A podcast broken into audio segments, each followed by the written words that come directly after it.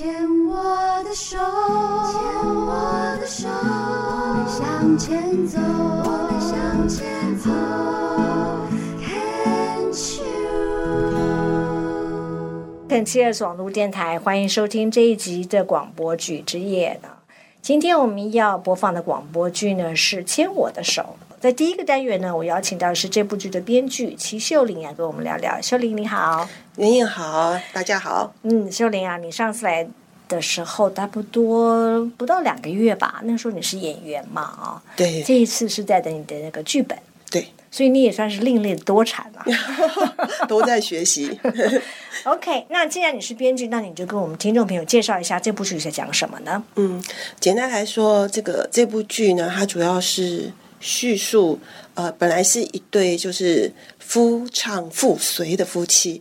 然后但是当然最后这个呃妻子佳颖哦，因为这个先生离开之后，她的人生做了一些变化，她从一个呃配角的心情转变成为一个主角的心情，然后开始呢就慢慢的为自己的生命生活。呃，在没有这个先生的状况之下，为自己的生活找到新的重心。但是中间有一些历程，那我就想就留给听众们听，然后去 去品味品味。那对对对，到主要就是想是说，我想是这个牵我的手，我主要表达就是说，希望是说，我们有的时候呢是做一个可以祈求帮忙的啊，请你帮牵我的手，带领我走。有的时候呢，我们也可以伸出手，让我来带你走。嗯嗯嗯，OK，所以我就知道你取一个名字都是有意思的啊，跟之前的作品一样。嗯，那 OK，可是其实这个剧本的写成本身也有一个故事嘛，对。你要不要跟我们讲一讲？这故事是什么？其实这个故事不算是我独立完成的，它的故事的原型呢是来自那时候去年嘛，哈，嗯我们不止吧不止哦，我已经那么久了，我都搞不清楚，哇，这那这剧本真的很久，它是二零一九，对，是二零呃一九，一九，嗯，那时候其实是我们同事编剧班的一个同学，嗯然后相迎，然后也是巴奈是吧？巴奈巴奈，对，然后他那时候我们在做那个作业分享的时候，其实因为他不熟悉于这个编剧的创作，可能之前也没有文字的写作的经验之类，所以他其实其实在，呃不管是格式或逻辑一个叙述上面，他有不太清楚的地方。但当老师在跟他讨论的时候，其实我看到的真的是他对于他呃先生的一个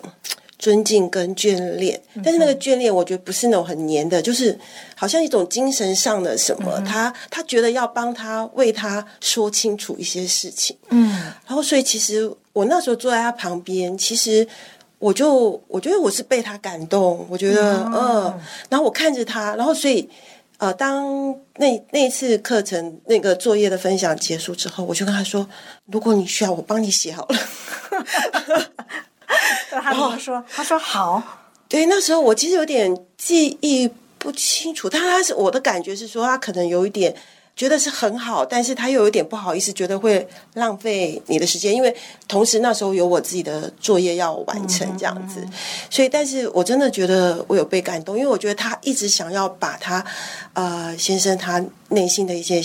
他的精神还有内心的一些变化都可以表达清楚，只是他没有办法做一些呈现这样子。嗯，所以你第一个感动到你的就是他的这个人，把奈他这个人，他的真诚，他真的很想要说他先生的故事。对那除了这个之外，他在这个剧里面，当时是把奈会先写一个对对对对对这个出了一个嗯初稿剧本。那你对他这个故事里面，你有哪一个点是感触到你，就觉得说，哎，这个是真的是很值得让他听众听到的呢？嗯，其实我觉得是啊、呃他就是他先生，然后常会呃有时候，比如说会引用他人生的经验，但是因为他在部分我们都没有看到非常清楚的脉络，嗯呃，所以你不知道他他其实我一开始也不了解他先生的一个生命的经验，嗯。那我只觉得说他背后应该是一个有故事跟很深厚的一个人，嗯哼，但所以我们看不到那个东西。那我只是觉得被他一点一点的这种智慧的光，然后所触动，然后所以我觉得觉得应该有什么东西。嗯，那所以其实我们在呃除了这个马奈的这个呃作业的原型之外，然后所以我还是有跟他另外约的时间，嗯嗯我跟他了解了一下说，哦，我才先了解说他先生整个生命的过程，那这个我就不说了，大家听，对。因为在剧里面还是有有一些嗯。那他先生的经历真的是蛮特特别别的，嗯对对对那之前你的剧本是应该是自己编出来的嘛？对对对自己设想人物，然后剧情啊、走向啊。那可是这一次是有一个原型人物在那边，嗯因为马奈就在你面前。嗯哼那你会不会觉得利用原型人物啊来编一个故事、编一个剧本时候，跟之前的经历会比较困难，或者是说比较不会，因为他的素材就在前面了。其实我自己倒不会觉得困难的，因为我觉得我只是做了一个串联，但是有可能我那时候只有想到说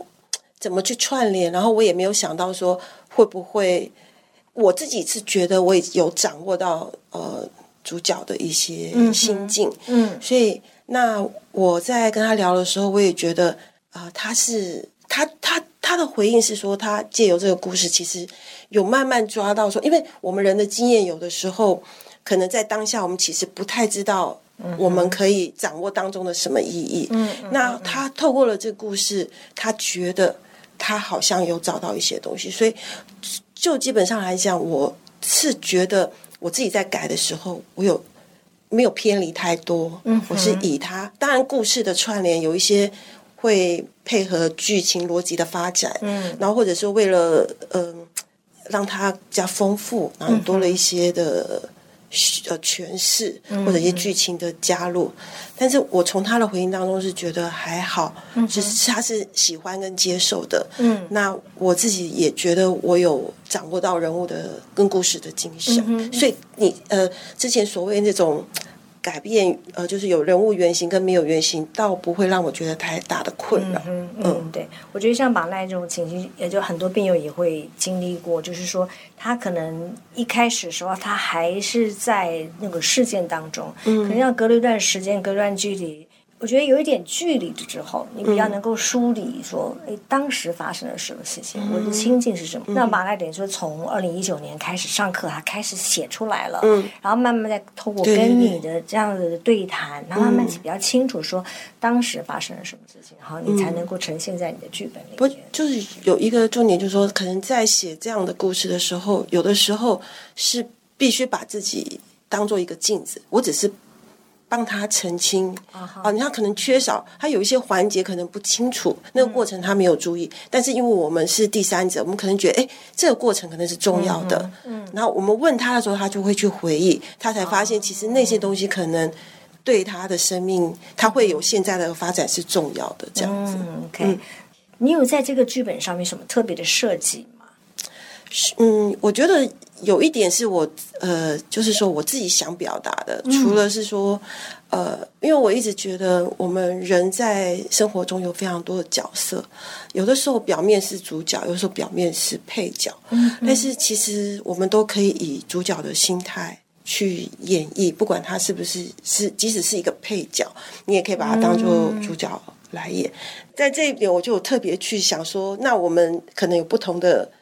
情情境，然后但是我们可以去吸呃掌握不同的讯息，所以我会觉得姻缘这个东西很特别。嗯，所以你可能在某个姻缘当中你不会注意，但是它其实你去掌握某一个，就以正向去掌握这个讯因姻缘给你的讯息，其实你的生命生活是会一种往上的发展。所以我会在里面做了一些设计，是说一些姻缘巧合。然后，可是当时都不知道。但是我们人生有很多这样的状况，可能到最后都不会解谜。嗯，但是因为是戏剧，所以我觉得我们还是要让它有一些解谜，会比较、哦比较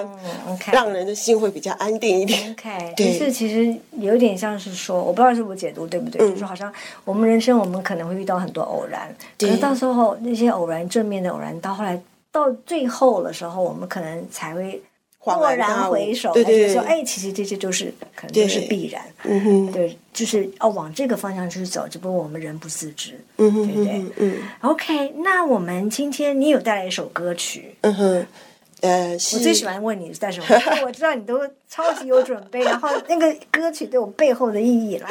告诉我们。我这次想，我其实，在那时候说要想要准备什么歌的时候，我第一个闪过的真是这个这个这首歌。但是这个歌大概就我们 就某一种年纪的比较清楚，